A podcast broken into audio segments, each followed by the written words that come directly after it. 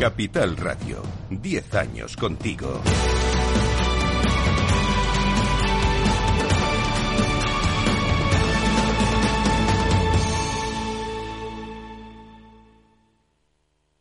Especial Foro AESMIDE 2023 con Alberto Pérez desde el Auditorio Rafael del Pino.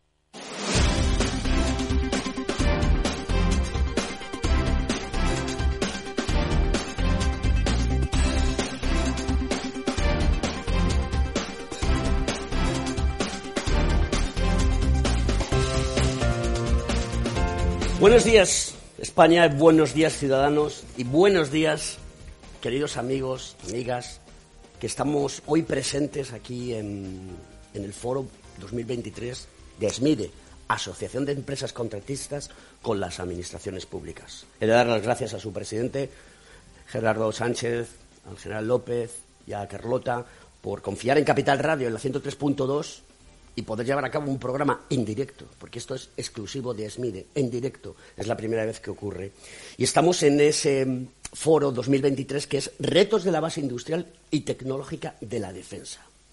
Y como no puede ser de otra manera, esta mesa de debate que vamos a tener sobre las tecnologías de la información y todo lo que es el mundo de, de la tecnología, la innovación, cómo aplica en el mundo de la defensa, qué necesidades se tienen para que se puedan llevar a cabo, pues no podía ser de otra manera que el conductor de esta sesión eh, vaya a hacer radio directamente y sea el coronel Pablo Moreno Galdó, que es el subdirector general de Planes y Servicios de la Información y Telecomunicaciones en el Ministerio de Defensa. Mi coronel, a tus órdenes.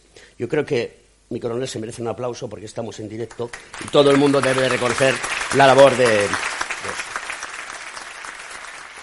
Tenemos un panel de expertos, mi coronel, que es fantástico pero yo creo que tomes el mando ya. Ahora yo me pongo en la retaguardia y estoy a tus órdenes. Adelante, mi coronel. Pues muchas gracias, Alberto. Bien, eh, que en primer lugar quería agradecer a la Asociación ESMIDE eh, invitarnos a esta mesa redonda, al Centro del Sistema de Tecnología, la Información y las Comunicaciones, y ofrecernos la oportunidad de estar hasta este grandísimo auditorio y en programa de radio en directo sobre todo en este auditorio de Rafael del Pino, con esa frase inspiradora que tenemos allí todos delante, eh, que sin duda nos va a motivar eh, en, este, en este programa. la mesa redonda, eh, retos de la base tecnológica para la defensa, tecnologías para la disuasión, se van a discutir algunos retos a los que se enfrenta la industria de, de defensa de España, haciendo foco en las TIC. Para ello hemos reunido a cinco representantes de empresas muy activas y distintas, de especialistas en tecnologías, en desarrollo, en infraestructura, integradoras, eh, y con el director TIC de una empresa puntera cuyo negocio está orientado a defensa, pero que entiende que la transformación digital es esencial para el desarrollo del negocio. Le voy a presentar a los, eh, los participantes. A mi izquierda, en primer lugar, está Javier Torres Seco Herrera, director del área de defensa interior de Inetum. Eh, Olivier Pegard, director de preventa de tecnología de Oracle. Eh, Mario Reiter Fernández, director general comercial de estrategia y marketing de Evolutio, Jesús Abraham Fernández, responsable de donación y desarrollo de negocio para la defensa de Telefónica, y Juan Valverde Moreno, director de Realia TIC de GAN. Eh, la estructuración de esta mesa redonda pues, va a consistir en una serie de preguntas que van a ser principalmente tres: el tejido industrial, el capital humano y el impacto de las tendencias tecnológicas.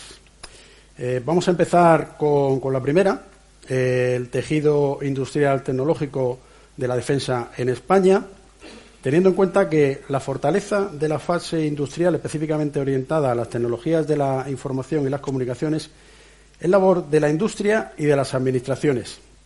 Y en el caso de la defensa, los productos tecnológicos TIC eh, suelen tener doble uso entonces, eh, les voy a lanzar un par de, preguntas a cada uno de los eh, participantes en esta mesa.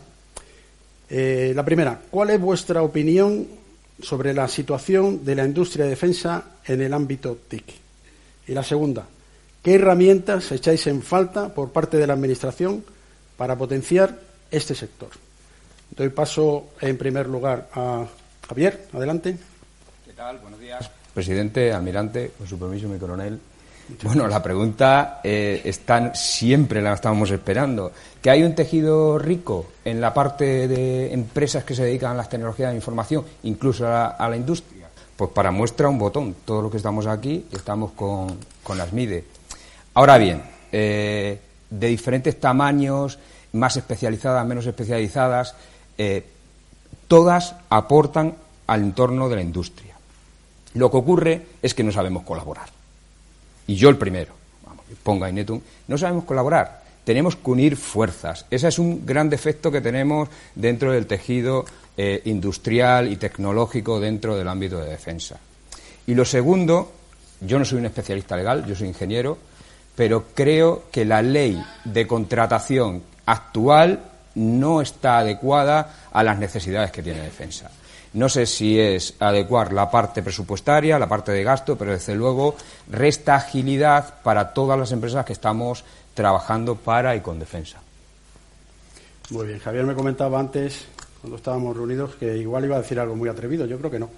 Que eh, la ley de, de contratos del sector público habría que dar una vuelta. Es una es una transposición de la, de la, normativa europea, pero sin duda para las tecnologías de la información y las comunicaciones no da la flexibilidad y la agilidad requerida eh, que requieren eh, la implantación de nuevos sistemas. Almirante, cuando venga la secretaria de Estado, le haré esta observación que nos ha pedido que la hagamos. ¿no? Amparo Valcárcel es una persona muy, muy que escucha y eso es importante. Pues, eh, Olivier, es tu turno. Hoy, buenos días a todos. Buenos días, almirante. Ah, desde el punto de vista, está bien conocido España en el mundo del armamento, donde hay fregatas, donde fabricamos fregatas, hacemos fabricaciones. Desde el punto de vista de los TIC, lo que, lo que ahora mismo se está trabajando muchísimo es el análisis de los datos en tiempo real que se necesita para todo, tipo, todo tipo de sistemas que necesitamos. Ah, la computación en la nube, necesitamos la, la inteligencia artificial y la ciberseguridad. ¿Qué nos falta realmente? Eh, desde el punto de vista empresarial. Lo que nos falta es eh, colaboración, porque dentro de los TIC y la defensa, y de todas las empresas que trabajan en la defensa, porque realmente es el momento de fabricar unos sistemas bastante inteligentes. Necesitamos un marco regulatorio de inteligencia artificial, que sabemos que va a ser difícil, porque con los rusos y los chinos va a ser difícil tener un marco regulatorio, eh, y realmente una mejor colaboración entre todos. Es lo que necesitamos con la ley contractual, que sea más flexible para que podamos hacer proyectos más rápidamente. Hoy en día la tecnología no espera, porque las guerras no esperan. Necesitamos algo muy rápidamente desarrollado, implementado y que nos va a ayudar. Muchas gracias, Olivier. Mario, adelante. Pues, buenos días a todos, muchas gracias por invitarme. Yo diría, ahondando en lo que hemos comentado, ya que han comentado lo de la ley de contratación, ya no tengo que ahondar en el tema.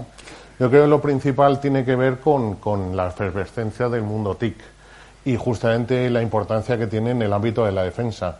Al final, la realidad es que estamos siendo atacados, no solamente a nivel de, a nivel, eh, de administración, sino también las empresas privadas.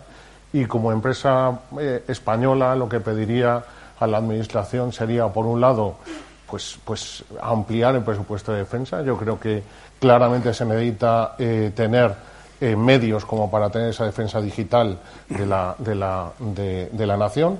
Y luego en el ámbito empresarial yo estoy de acuerdo en que tenemos que ser capaces, por un lado, de colaborar a nivel nacional, ser capaces de crear una industria propia en el ámbito TIC y lo segundo, eh, ser capaz de llevar esa colaboración al ámbito europeo con nuestros aliados naturales que obviamente están en la Unión Europea y en la OTAN.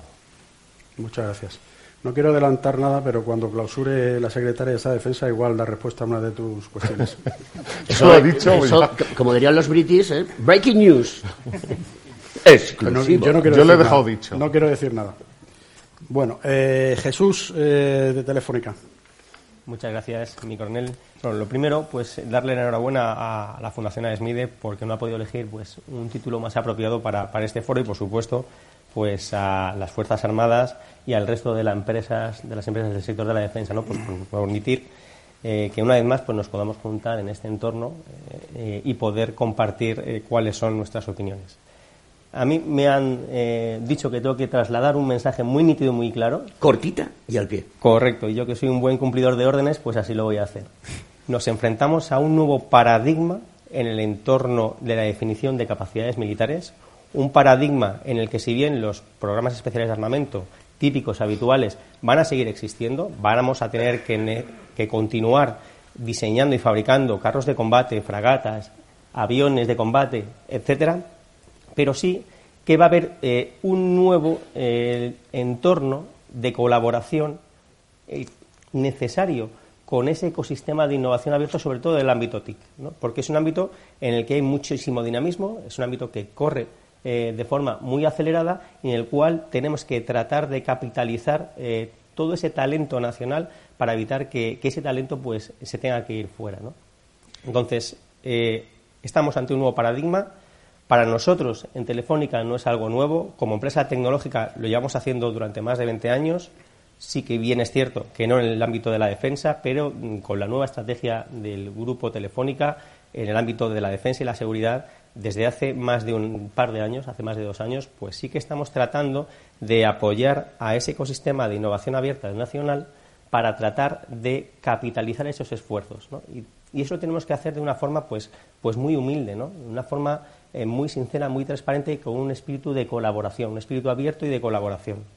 Y eso es lo que, lo que llevamos haciendo durante más de dos años y lo que nos ha permitido, y es algo de, los que, de lo que nos debemos de sentir orgullosos, de ser un referente no solamente en el ámbito nacional, sino también en el ámbito internacional como eh, empresa y país referente en nube de combate y en redes de nueva generación.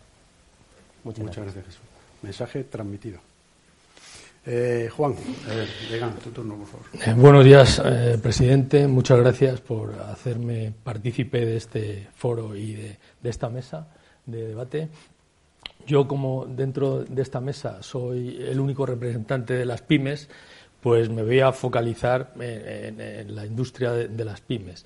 Realmente España, como, potencia eh, industrial y potencia económica, somos el cuarto país en, Europa, en el ámbito euro, como potencia económica. Eso no se corresponde, trasladado a la industria, de nuestras capacidades y de nuestras fortalezas de nuestra industria. Tenemos un alto porcentaje de, pequeñas eh, de, pymes, eh, que en el ámbito nacional es un 99%, en el ámbito de la base tecnológica y de la defensa, de la industria tecnológica y la defensa, es el 80,4%.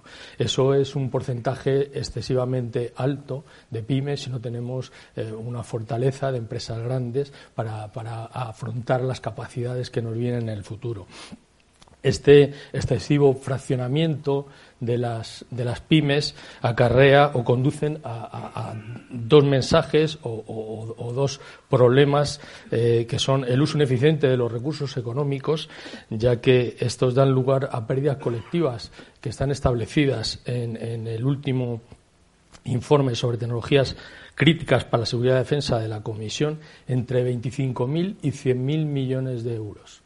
Y, luego, como segundo aspecto mm, de este excesivo fraccionamiento es una reducción de las capacidades de defensa, ya que obstaculiza la competitividad y la interoperabilidad.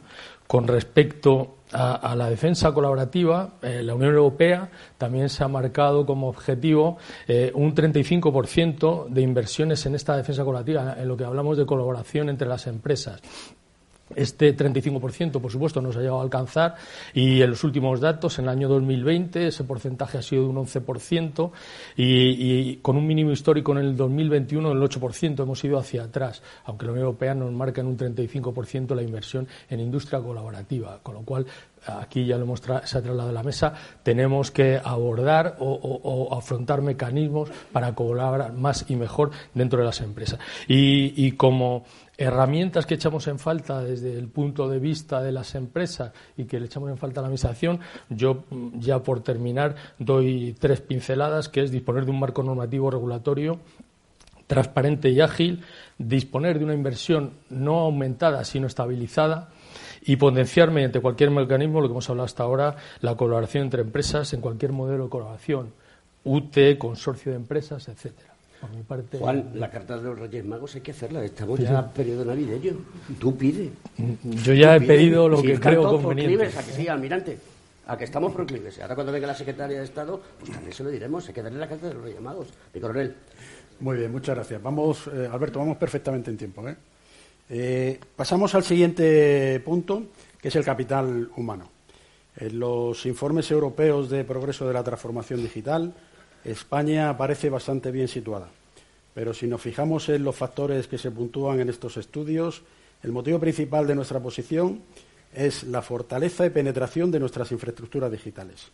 Sin embargo, el índice español de capital humano formado está por debajo de la media europea. Y os hago las siguientes preguntas. ¿Qué diagnóstico hacéis del capital humano tecnológico en España? ¿Qué medidas propondríais o estáis llevando a cabo para reforzar nuestras fortalezas y disminuir nuestras debilidades? Javier, adelante. Bueno, este sí que es un tema eh, peliagudo porque es la China en el zapato de todas las compañías, da igual el, tamaño.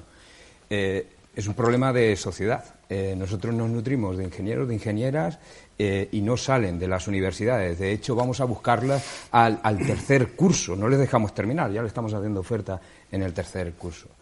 Entonces, si a eso se une que como no salen ingenieros e ingenieras, ¿qué hacemos las empresas? utilizamos el músculo económico para quitarnos eh, la gente.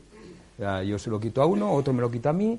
Eh, si podemos decir esto, es libertad de movimiento de las personas. Vale. Pero eso lo que hace es crear una burbuja, una falsa burbuja, en el sentido del personal. Y eso se incrementa, incrementa costes, etcétera, etcétera. ¿Qué podemos hacer? Pues nosotros, aguas arriba, que es en las universidades, fomentar eh, todo lo que podemos con cátedras, con asociaciones, empresas privadas, que ya estamos en ello. También aguas arriba, eh, buscar otro tipo de personal en la formación profesional y especializarlo. Y aguas abajo, pues dentro de, nuestras propias organizaciones eh, hay un término que estábamos usando que es el reskilling, que de toda la vida ha sido la formación y adaptación a nuevos procesos. Si a esto le unes que el mercado de defensa no es un mercado como otro cualquiera, aquí se necesitan habilitaciones de seguridad, aquí se necesita personal eh, in situ en determinados proyectos, pues eso le da mayor complejidad. Eso tiene que ser así, no lo podemos moldear al resto de las administraciones, esto es lo que hay.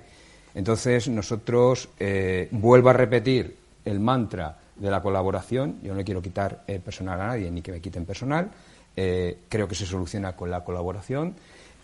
aquí no va a aplicar las empresas, porque aquí estamos, las empresas que tenemos verticales de defensa o que son de nicho de defensa y, empresas tecnológicas más cross eh, pues que aparecen y cubren una necesidad. En, otros eh, mercados se están resolviendo con el offshore. Aquí no procede el offshore. No, es muy difícil proceder. Es, es una solución producir fuera donde hay este tipo de ingenieros que pero es un mercado muy particular. Con lo cual, seguir con la formación, seguir eh, con el recruiting de gente. Nosotros, Inetum, este año en España hemos fichado cerca de 2.000 personas, dificilísimo, es un reto, gracias a, recursos humanos y a hacer atractiva la oferta, pero creo que todo esto pasa, pues, eh, para, eh, por ejemplo, y lo pongo eh, sobre la mesa. nosotros estamos colaborando con las Fuerzas Armadas para todo el personal que se licencia dentro de las Fuerzas Armadas en una edad muy adecuada, conocen el negocio del cliente, si me permiten la expresión, y son eh, eh, personas que eh, con los skills y la formación necesaria pueden formar un papel o jugar un papel importante. Además de esa movilidad que, comentas, nos perjudicamos todos porque cuando ya tienes un ingeniero, un especialista formado en un proyecto que va avanzando muy bien, este señor cambia de empresa por otras condiciones laborales o intereses y se perjudica el proyecto y se perjudica al final eh, el objetivo final. Y coronel, hay una noticia que está circulando por Internet, que es oficial, ha salido en toda la prensa, y es que el Gobierno, yo creo que en este caso ha tomado una buena decisión, es que la NECA eh, va a tener una, una, un, un, protagonismo diferente, porque se está intentando que todas aquellas personas de Iberoamérica principalmente y de otros países puedan entrar en nuestro tejido productivo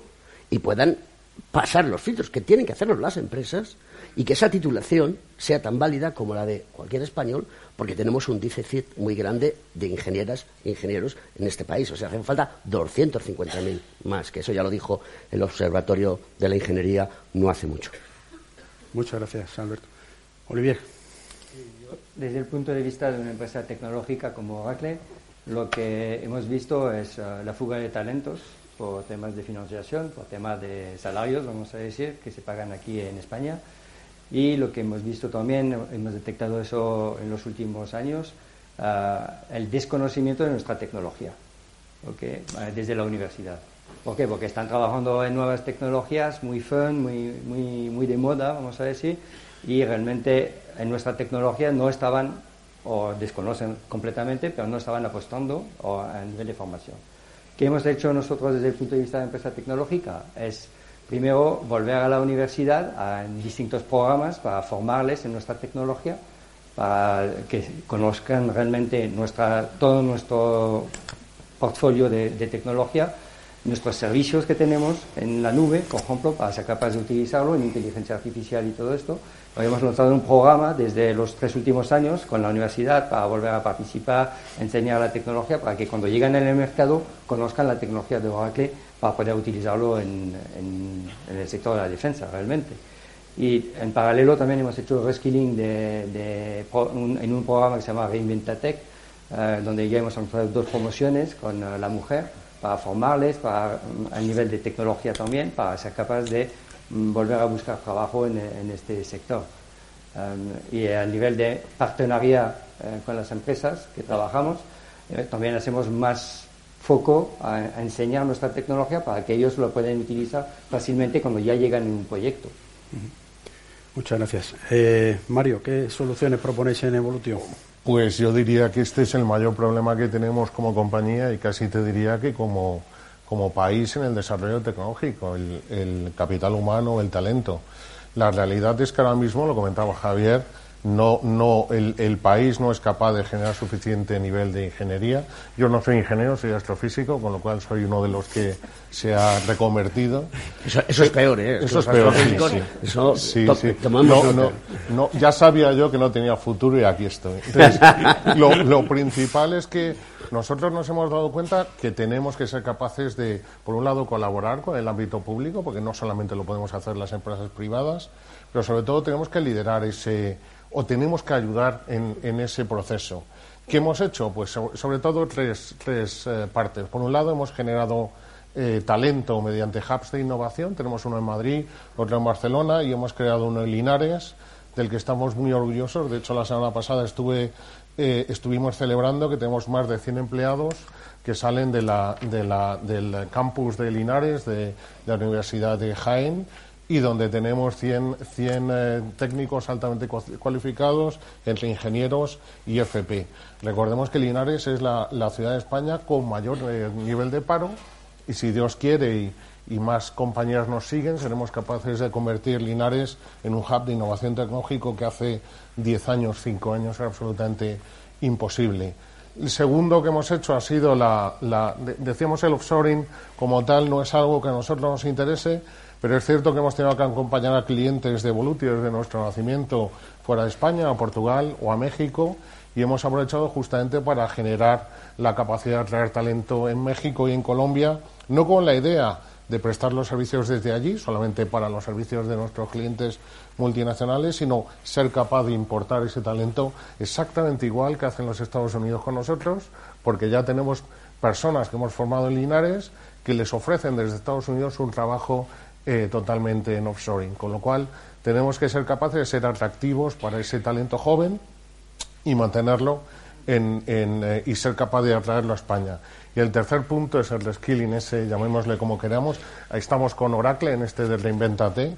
Creemos claramente en la incorporación de, la mujer, no solamente la mujer como tal, sino hemos hecho un programa que ahonda un poquitín más y buscamos ayudar a mujeres eh, maltratadas por, violencia de género que incorporamos al mercado laboral en una edad madura justamente para ayudarlas en, en, ese ámbito y luego obviamente también se incorpora como no a talento de las Fuerzas Armadas. Yo creo que esas en los tres canales y lo que tenemos que hacer es apoyarlo todo. Necesitamos mucho, mucha gente formada. Muy bien, María, pues muchísima suerte con esos magníficos y extraordinarios programas. Jesús, ¿cuál es vuestro diagnóstico y vuestras eh, soluciones desde Telefónica? Bueno, pues eh, yo coincido completamente con el resto de los compañeros de la mesa. Además, el sector tecnológico es un sector tremendamente tensionado. a partir de 2008, con la crisis financiera, pues lógicamente sufrimos eh, muchísimo con la fuga de talento a otros países, con, que ofrecen pues otra serie de salarios y de condiciones eh, y mucha de esa gente no hemos conseguido volver a capturarla. Ahí perdimos eh, a tremendos profesionales, tenemos una, una base eh, de ingeniería en este país mm, quizá mm, la mejor de Europa y de las mejores del ámbito OTAN, pero lógicamente la crisis de, de, 2008 pues fue un impacto en nuestra línea de flotación. Si bien es cierto que gracias a los programas de recuperación eh, se ha conseguido dotar de presupuesto al sector para tratar de atraer a mayor personal, pues eh, una de las cosas que desgraciadamente nos ha traído el coronavirus es otra fuga de talento. Es decir, y, lo comentaban los compañeros, ¿no? Al final viene una empresa del norte de Europa o viene una empresa de Estados Unidos, te ofrece un salario que aquí pues no podemos ofrecer y además te permiten trabajar desde tu lugar de residencia habitual. Eso es algo con lo que tenemos que lidiar y es un reto eh, que tenemos que superar. Pero en España somos tremendamente creativos e imaginativos. Y yo, eh, que coincido prácticamente a diario con diferentes startups, spin-offs, eh, con universidades que están trabajando proyectos en el ámbito de la defensa, cuando se les propone trabajar en proyectos de defensa y seguridad, no ha habido nadie que me diga que no le interesa, que no le motive. Nosotros tenemos que tratar de motivar a ese capital humano que tenemos en España y nosotros lo que estamos haciendo desde el Grupo Telefónica es tratar de capitalizar ese esfuerzo en otros sectores diferentes a la defensa que les permita generar ese músculo que necesitan para sobrevivir a los largos periodos de definición adquisición de capacidades y mantener ese compromiso e interés de este ecosistema de innovación abierta en el ámbito de la defensa. También se comentaba antes el ámbito del, del reskilling y, de y del upskilling. Nosotros en, Telefónica, pues eh, tenemos cátedras con prácticamente todas las universidades de España, tenemos un programa que se llama Universitas, que es eh, la universidad corporativa del Grupo Telefónica, en el que nos podemos continuar formando y mejorando nuestras capacidades. Luego también tenemos píldoras de conocimiento semanales, llamamos las, las masterclass semanales, que nos permite estar en contacto con las tecnologías de, de última generación. Y creo que lo más interesante que tenemos, o una de las cosas más interesantes, es nuestro Campus 42, Escuela 42, en el cual somos capaces de, en aproximadamente tres años, coger una persona que no ha tenido ningún contacto previo con el mundo tecnológico y sacar a un trabajador que pueda estar eh, en disposición de ofrecer valor en, tanto en la, empresa, en la propia empresa telefónica como en nuestras empresas partners. Es un, programa de capacitación muy interesante y que además, dentro del marco de Sapromil, pues quizá podría ser interesante para, como comentaba Javier, tratar de retener a esos excelentes profesionales que son los que mejor conocen el negocio para que no tengan que buscar a otros sectores. Muchas gracias. Eh, como sabes, Sapromil está abierto a todas las iniciativas empresariales gustosamente ¿eh? para darle salida a nuestros compañeros.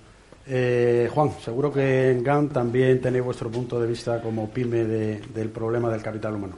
Sí, nosotros sufrimos igual ese desequilibrio y esa tensión en el mercado de gente profesional y, nosotros lo sufrimos como pyme más, porque nosotros no podemos hacer ni un centro formativo, nosotros mm, lo único que podemos hacer es la contratación de ese personal. Si realmente esa contratación de personal está tensionado, pues tenemos un problema añadido a lo que son las grandes empresas que, bueno, pueden sortear un poco esa tensión del mercado pues haciendo centros de formación o formando su propio personal dentro de, la empresa.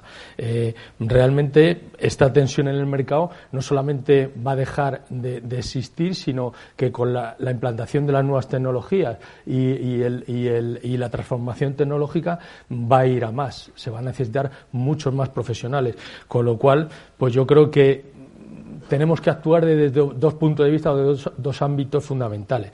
Uno es el formativo y otro es el capital humano. Está claro que tenemos que trabajar en conjunto, tanto las universidades como la administración, como la industria. Y, dentro del punto mm, eh, formativo, lo que hay que hacer es, mm, yo creo que ciclos formativos más cortos y más especializados. Estamos hablando de ingenierías que se tardan cuatro o cinco años en todo el proceso de formación, pero realmente eh, pueden haber procesos formativos más especializados y más cortos, con lo cual tener gente operativa en un periodo de tiempo más corto. Eh, realmente los ciclos formativos ahora de ingeniería se, están orientados a ciclos formativos que duren para todo un, ciclo laboral o una vida laboral. Realmente el futuro va a ser formarnos y, deshacernos de esa formación cuatro o cinco veces en un ciclo de una vida laboral. Con lo cual yo creo que, bueno, tenemos que mm, esos ciclos formativos hacerlos más cortos y especializados y ahora, pues como están pensados en, en una manera más generalista y duradera. También tenemos que aumentar el número de alumnos en los centros de formación y flexibilizar esos procesos de formación. En la parte de capital humano, yo creo que independientemente de aumentar el número de alumnos en los centros de formación, tenemos que revertir ese éxodo de personal muy especializado y muy preparado que se ha ido fuera, eh, recuperarlo y, por supuesto, una vez recuperarlo, mantenerlo. Y luego no hay que olvidar tampoco, por lo que aquí se ha dicho en la mesa, la contratación senior. Hay gente que, que, pasa de ese mundo laboral eh, relativamente con prejubilaciones, con edades de 50 y muchos, 60 y pocos años, que pueden ser recuperables y, operativos para cualquier empresa que está aquí. Y, bueno, pues lo que está claro es que la potenciación de este capital humano cualificado genera en el tejido industrial, tecnológico y científico nacional empleo, riqueza y competitividad. Muchas eh, gracias, Juan. Pasamos ya al último tema de, la mesa, eh, el impacto de las nuevas tendencias tecnológicas. Eh, nos encontramos en el transcurso de una revolución tecnológica liderada por la democratización de un tipo muy concreto de inteligencia artificial, la inteligencia artificial generativa, Veremos aumentada la potencia de esta revolución cuando se combine la inteligencia artificial con otras tecnologías, pero no habrá un verdadero aporte de la tecnología al progreso si las organizaciones no interiorizan las consecuencias de las tecnologías, ese cambio cultural, en nuestra forma de hacer las cosas. Ese es el verdadero impacto de la transformación digital. Os pregunto, ¿qué tendencias creéis que son las que dominan el panorama próximo de la transformación digital? ¿Y estamos culturalmente preparados para asimilar el cambio que se avecina? Javier, por favor.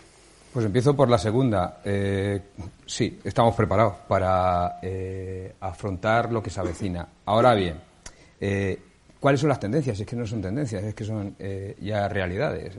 todos los que estamos aquí, todos los que estamos aquí, sabemos cuando hablamos de computación cuántica, de inteligencia artificial, que hablamos en singular de inteligencia artificial, cuando hay muchas inteligencias artificiales dependiendo de dónde la apliques, del dato, del dominio del espacio electromagnético. Yo, de verdad, consideramos de Cinetum que la verdadera revolución ha sido la desaparición de las fronteras entre lo táctico y lo estratégico.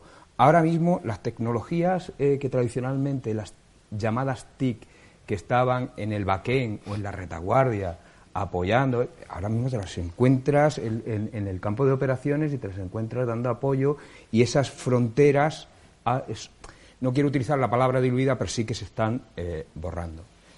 Eh, y para ejemplo, igual, un botón. Ahora eh, utilizamos todo lo que con la guerra de Ucrania hemos visto la utilización de guerra electrónica. Nosotros somos especialistas en guerra electrónica. cómo esta guerra electrónica ahora empieza a ser guerra electrónica cognitiva, que es una palabra más para llamarla inteligencia artificial, y cómo eh, se intentan utilizar esa inteligencia artificial ya eh, en lo que es el campo, en el mundo táctico. Bien, pues para entrenar toda esa inteligencia artificial se necesitan datos de lagos, se necesitan procesos de entrenamiento, y eso vale muchísimo dinero. Y eso tiene que estar en, el, en lo que se llama el backend. O sea, los algoritmos, los algoritmos que ya se llevan al mundo táctico tienen que venir eh, definidos y entrenados en un entorno más amplio. Con lo cual, yo creo que nos estamos adentrando a los ejércitos que están representados ahora mismo aquí, los, tres ejércitos, nos estamos adentrando eh, dentro de lo que es el concepto de las tecnologías, no, no, transformación digital, sino cómo utilizar las capacidades digitales o, o tecnológicas dentro de nuestro ámbito de actuación y ya, pues eso, para mí las fronteras, que se han caído las fronteras, es lo más revolucionario. Primero transformación y luego digital. Sí. Olivier, ¿cuál es vuestro punto de vista desde Oracle? trabajamos mucho en la transformación digital con muchas empresas y en el sector de defensa también. Lo que, lo que es importante ahora mismo es el tema de ciberseguridad, que es lo primero que está evolucionando muchísimo, porque lo podéis ver todos los días en la prensa, hay ataques, ¿eh? hay robos de datos eh, en todos los sectores eh, es algo muy crucial realmente para todas las empresas, trabajar en, este, en esta área. La inteligencia generativa está de moda ahora mismo, okay, pero vamos a decir que ya estamos trabajando en la siguiente etapa de la inteligencia realmente. Hay nuevos motores que no necesitan un volumen de entrenamiento como ahora mismo se necesita para la inteligencia generativa. Y también después trabajamos en la tendencia muy importante, es cómo vamos a transferir los datos dentro de los distintos equipos, ¿okay? y eh, usando tecnología de tipo blockchain ¿okay? para ser capaz de asegurar realmente la información. Hoy en día ya existen modelos de LLM para ciberseguridad y está, se está trabajando muchísimo para evolucionar estos modelos. Em, ¿Estamos preparados realmente en, en, España? Sí, estamos preparados. Yo veo a los jóvenes muy motivados para trabajar en esta área, aprender y ser capaz de evolucionar los modelos ahora mismo, para ofrecer nuevos modelos a nivel de inteligencia que sean productivos y que podemos utilizar. Muchas gracias. Mario, desde Evolutio, ¿cuál es vuestro punto de vista? Bueno, yo creo que al final lo que está claro es que estamos, estamos ya en medio de esa batalla en, en el ámbito de la ciberseguridad. Comentaba Olivier lo que sale en prensa. Nosotros tenemos cuatro SOCs, tenemos el honor de prestar servicios al Ministerio de Defensa. Nosotros lo que vemos es lo que nos sale en prensa, es decir, aquellos ataques que no tienen éxito y la realidad es que la guerra está ahí y nuestros adversarios están utilizando todas las armas a su disposición, no solamente para atacar a la Administración, sino para atacar a todo el ámbito empresarial del país. ¿Qué es lo que ocurre? Yo creo que hay muchas tecnologías que ya conocemos, cloud, diferentes tecnologías de Internet de las Cosas. Yo creo, yo creo que ahora mismo hay dos tecnologías que son absolutamente necesarias para la defensa. Por un lado, una es la parte de computación cuántica, sobre todo aquello que tiene que ver con la encriptación, tanto a nivel de datos como a nivel de transmisión, porque es crítico de cara a asegurar el que no se pueda recopilar información o no se pueda desencriptar la información antigua y sobre todo la utilización híbrida de la inteligencia artificial, me da igual generativa, la general que hablaban hablaba el ex CEO y ahora otra vez CEO de ChatGPT Ahí hay una gran parte de performance, ¿eh? Sí, Todos seamos conscientes. Sí, pero la realidad... Hay una gran parte de performance. Acabo, acabo de terminar un curso en el MIT en, de inteligencia artificial. Hay una parte que es de, entre comillas, para, para la galería. Hay una parte que es cierta, más allá de, de la emulación de sistemas que parecen humanos. La realidad es que nos van a atacar y los, nuestros adversarios van a utilizar eh, eh, computación cuántica, van a utilizar inteligencia artificial de última generación para atacarnos lo antes posible.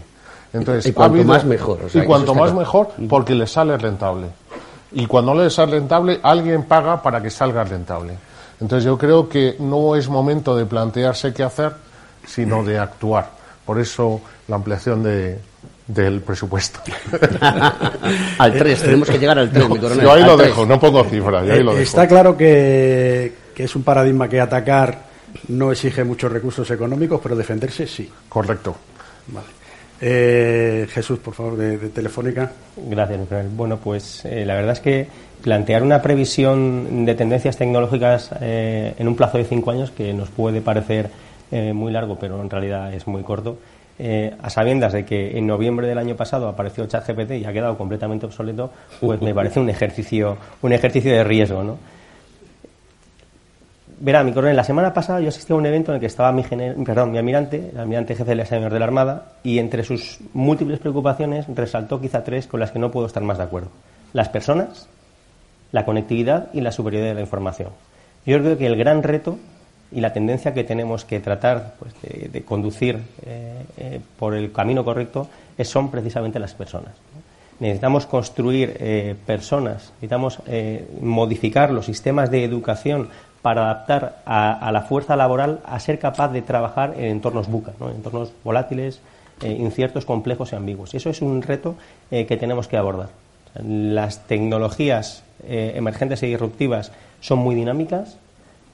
Vamos a tener que estar constantemente adaptando y modificando lo que hace menos de un año hemos generado y eso va a requerir pues de un código ético por parte del personal laboral muy importante ¿no? y el claro ejemplo de ello es precisamente la inteligencia artificial ¿no? que es quizá pues eh, yo la compararía con, con, el fuego y la rueda ya ni siquiera con, con, la revolución industrial estamos bueno pues en los inicios de, de una tecnología emergente y disruptiva muy potente y que tiene donde vamos a tener que eh, generar eh, personal laboral con unos códigos éticos, códigos éticos perdón, muy férreos para que esa tecnología no acabe desbordando a, o sea, al, teatro de operaciones, ¿no?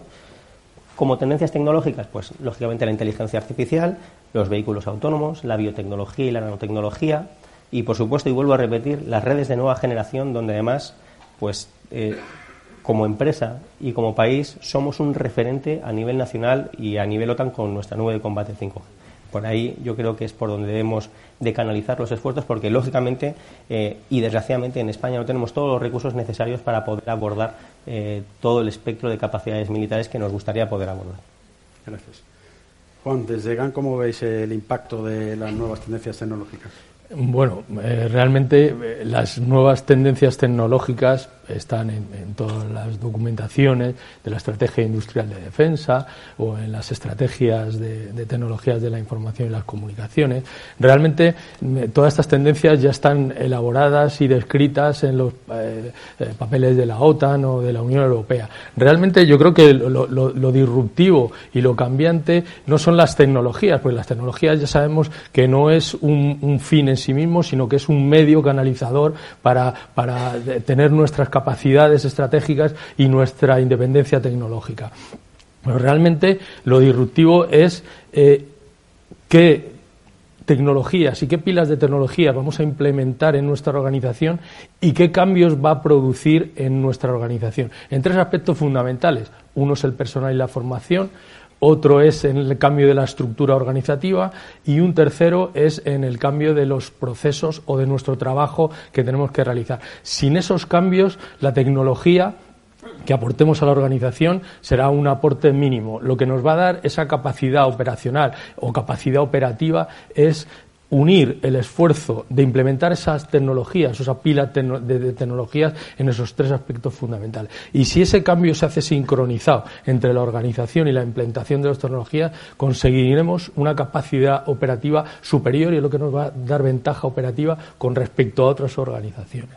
Y luego, con si, si tuviera que eh, decir una tendencia única o dos tendencias a futuro, yo eh, me decantaría por la parte de seguridad o por la ciberdefensa. Realmente todas estas tecnologías nos, aumentan eh, bastante las capacidades, pero también a la contra, lo que hacen es aumentarnos nuestro abanico de vulnerabilidades y amenazas. Y tenemos que tener sistemas de protección para no solamente implementar esas tecnologías, sino para defendernos de esas tecnologías. Y luego, como segundo punto, porque me, he decantado por la seguridad, es que eh, la, seguridad es, eh, con, la nueva, con la parte de todas las tecnologías cuánticas van a cambiar toda la parte de criptografía a día de hoy como la tenemos concebida todos los sistemas de protección de, eh, algoritmia o de criptografía simétrica o asimétrica de Diffie-Hellman, con toda la parte cuántica va a haber un cambio, eh, vamos, trascendental. Por lo cual, yo creo que la parte de seguridad es como reto o como proyecto a futuro lo fundamental dentro de las tecnologías. Mi coronel, em, los ojeadores de Capital Radio están pendientes de ti y creo que vas a recibir una oferta, porque eh, vas a pasar del mundo de la defensa al mundo periodístico, especializado en defensa. O sea, tienes madera y talento. Esto es una forma de descubrir talento. Yo creo que sí, ¿no? ¿No te parece? Después de 40 años de servicio está... ya es hora, ¿no? Ya, toca, ¿no? Jubilarse, ¿no? Ya toca. Eh, nos quedan cinco minutos y tú tienes en el poder y la gloria para hacer las conclusiones. Pues... Eh, muchísimas gracias, señores ponentes. Si me permitís, voy a hacer un resumen a modo de conclusión de cada una de, estas preguntas, a ver si soy capaz de recoger eh, rápidamente todo lo que habéis comentado. ¿no? Respecto al tejido industrial tecnológico de la defensa de España, eh, habéis enfatizado que es necesario favorecer la actividad de las pymes para desarrollar tecnologías, revisión de la normativa contractual, ¿eh? para darle una mayor agilidad y flexibilidad y facilitar la incorporación de proyectos de innovación, revisar la normativa de seguridad para incorporar empresas ajenas al sector de la, de la defensa, disponer de un marco global de inversiones estables, mayor apoyo e inversión en investigación, desarrollo e innovación, potenciar los mecanismos de colaboración entre empresas y favorecer la formación de las UTES, y finalmente la colaboración efectiva entre la industria y la administración pública, que es clave para disponer de una industria de defensa robusta y tecnológicamente avanzada. Con respecto al capital humano, que desde mi punto de vista es lo más importante, está claro que las empresas tecnológicas están sufriendo una acusada fuga de talentos que buscan más salario y teletrabajo. La falta de recursos adecuadamente formados, asimismo, es uno de los mayores problemas a solucionar. La gran velocidad con la que desarrollan nuevas tecnologías hace necesario un upskilling y un reskilling ¿eh? interno constante. Programas de formación con fase de preparación y fase de operación. Es necesario invertir en formación mediante una colaboración público-privada y como ideas también realizar ciclos de formación más cortos y orientados a la demanda de cada sector tecnológico. Revertir el éxodo del talento y elaborar planes para contratar talento senior ¿eh? que habéis comentado. Promover la cualificación de personal, no falta talento, falta personal que quiera desarrollar actividad técnica en España. Y finalmente, en el último punto, el impacto de las nuevas tendencias tecnológicas. Las áreas tecnológicas de mayor atención, pues las que hemos comentado, inteligencia artificial, redes de nueva generación, la que España es puntera, las tecnologías cuánticas, la nanotecnología, pero sobre todo una combinación de todas ellas. Luego, eh, el incremento en la tendencia de la necesidad en la seguridad, cada vez más necesario, y además eh, se necesitan muchos recursos económicos. El impacto de la transformación en la sociedad es que todos los procesos automatizables y repetitivos dejarán de ser ejecutados por personas. ¿eh? El verdadero valor de estas tecnologías radica en nuestra capacidad para integrarlas de manera profunda y con sentido en nuestros procesos y prácticas. Mientras las tendencias tecnológicas avanzan rápidamente, nuestra preparación cultural debe evolucionar a ritmo similar. Y finalmente, a medida que esas tecnologías se vuelven más omnipresentes, el enfoque en la experiencia del usuario y las consideraciones éticas, como la privacidad y la seguridad de los datos, se volverán aún más críticos. Y con esto, Alberto, pues... Eh, Yo te tengo que dar la más sincera enhorabuena, nos quedan cuatro minutos, hemos ido sobre el tiempo alguna pregunta o, debate mientras... Cuando nos quedan los minutos, yo sí que quiero Em, mi compromiso desde hace mucho tiempo es cuando yo empecé a hacer radio, era em, tratar de llevar a la sociedad lo que hacía el mundo de la ingeniería, el mundo de la industria, el mundo de la innovación, el mundo de la tecnología. Y yo sí que os pido, os voy a pedir una cosa. Y además de todo, no hace falta que vaya a ser Navidad. Os la voy a pedir de corazón como ciudadano español. Estáis en unas posiciones muy altas, con capacidad de decisión, y hay, un, y hay, una, hay una cosa que hay que hacer, hay que mostrarse a la sociedad. ¿Vale? Y mostrarse en la sociedad quiere decir que no va a ser siempre lo mismo lo que aparezca en los medios de comunicación. Yo trabajo en un medio de comunicación especializado en el mundo de la economía, la tecnología, etcétera, etcétera. Pero para diez, salir a hablar, salir a contar, gastaron las perras dentro de las empresas en buscar esas cosas, que el ejército se gaste las perras en montar eventos, ¿eh? que la secretaria de Estado se rasca el bolsillo, que el presidente del gobierno se rasca el bolsillo al pan pan y al vino vino y al Camacho Marcelino, diría Pedro Ruiz, que va a volver otra vez a la radio. Entonces, lo importante, lo importante de esto es que animéis. ¿Sabéis por qué? Porque tenéis que ser influencers. Nos queda otra. En esto nos va el futuro de nuestro maravilloso país. Y lo hacemos nosotros. Así que, ¿cuánto nos queda ya? Pues nada, nos quedan dos minutitos. No sé si queréis hacer algún comentario. Eh, nos queda muy poquito, no da tiempo a ninguna pregunta por parte de, eso, pero ¿qué tal la experiencia? Bien, ¿no? Fantástica. O sea, la podemos volver a repetir. Cuando quieras. Almirante, a sus órdenes, tome usted nota. ¿eh? Todo, esto está fantástico. ¿Alguna cosa? Bueno, pues queridos amigos, esto ha sido el Foro de Esmide. Yo creo que, que, este programa y esta mesa que hemos hecho en directo ha sido una maravilla. Le estamos dando a la sociedad un conocimiento muy importante. Lo habéis hecho muy bien, lo habéis contado muy bien. Para aquellas personas que no están mm, al cabo de la calle de muchas cosas, lo van a entender. Así que, queridos amigos, gracias por vuestra presencia y seguir trabajando por este maravilloso país y por seguir trabajando por la seguridad de los ciudadanos españoles y aquellos no son españoles y que estamos metidos en esas organizaciones que, que hacen que el mundo sea cada día un poquito mejor. Un fuerte aplauso para todos vosotros y para los ponentes.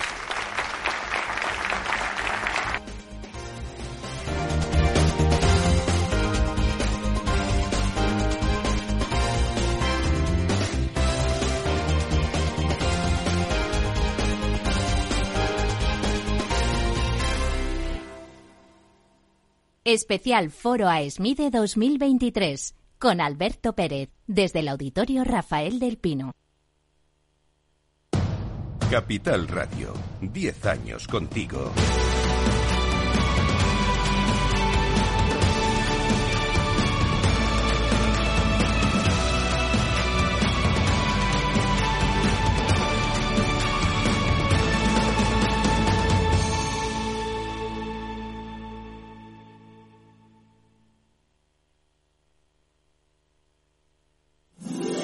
Todos los lunes a las 12, en directo en Capital Radio, la actualidad de personas y empresas en el Foro de los Recursos Humanos, primer espacio en la radio y en Internet dedicado a la gestión de personas y directivos en nuestro país. Pero más que nunca nos toca hablar de aspectos humanos. Voces acreditadas, profesionales del sector, empresas destacadas, empleados, líderes, todo sobre los recursos humanos. Un año más estamos con todos ustedes eh, en este espacio único en la radio y en nuestros contenidos dedicados a la diversidad. En la radio siempre en directo desde hace 18 años. Antena de Oro 2020. El Foro de los Recursos Humanos. Los lunes a las 12. Con Francisco García Cabello.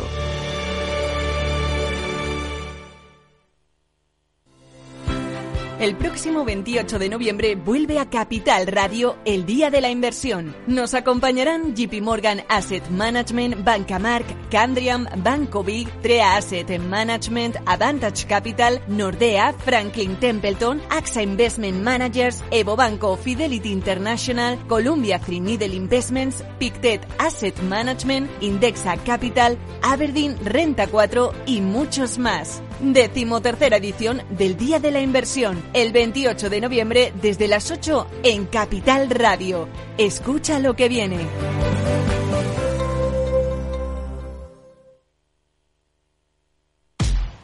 En abril, aguas Novi. El cambio climático lo ha cambiado todo y los riesgos son más y más imprevistos, como las sequías o el pedrisco. Por eso necesitas un buen seguro agrario que garantice tu tranquilidad. Y ahora es el momento de contratar tu seguro de herbáceos. Agroseguro. Trabaja sobre seguro. Este es un mensaje para todos los oyentes de radio y es solo para decir gracias. Gracias por dedicarnos tres horas cada día. Gracias por escucharnos en casa, en el coche, en el trabajo, en un móvil o donde sea, en directo o en podcast. Gracias por tu fidelidad, porque gracias a ti, la radio sigue siendo un gran medio, el más creíble, en el que más confías y el que mejor te informa y entretiene. El medio del día a día, de la actualidad al instante y que te acompaña siempre estés donde estés. Radio Value, la Asociación de Radios Comerciales comerciales te da gracias a ti. Disfruta de la mejor cocina gallega en Montes de Galicia. Todo un clásico moderno en el barrio de Salamanca. Disfruta de la variada dieta atlántica, de las mejores carnes y pescados tratados con respeto y transparencia y regados con una de las mejores bodegas de la zona. En grupo, en familia o en pareja, Montes de Galicia te ofrece el espacio perfecto en cada ocasión. Empresas tecnológicas, escuelas de negocios, sindicatos, organizaciones empresariales, empresarios, formadores y figuras relevantes de las administraciones públicas comparten tertulia todos los miércoles a las 3 de la tarde en Cibercotizante, un programa dirigido por José Joaquín Flechoso. Cibercotizante, la digitalización desde una óptica diferente. Capital Radio. El 28 de octubre de 2021 hubo un acontecimiento que lo cambiaría todo. Metaverse. The metaverse. The metaverse. The metaverse. Metaverse. The metaverse. Llega a Capital Radio la nueva temporada de Metaverso en la Frontera. Los lunes de dos y media a 3 de la tarde navegamos por la actualidad tecnológica, Web 3, Metaverso, inteligencia artificial y mucho más. Con Selena Niedbala. No te lo puedes perder, porque lo que pasa en el metaverso Se queda en el metaverso.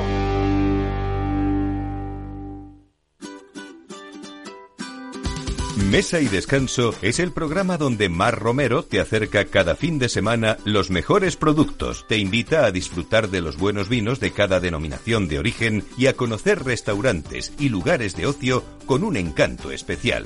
Mesa y Descanso, los domingos a las 13 horas, aquí en Capital Radio.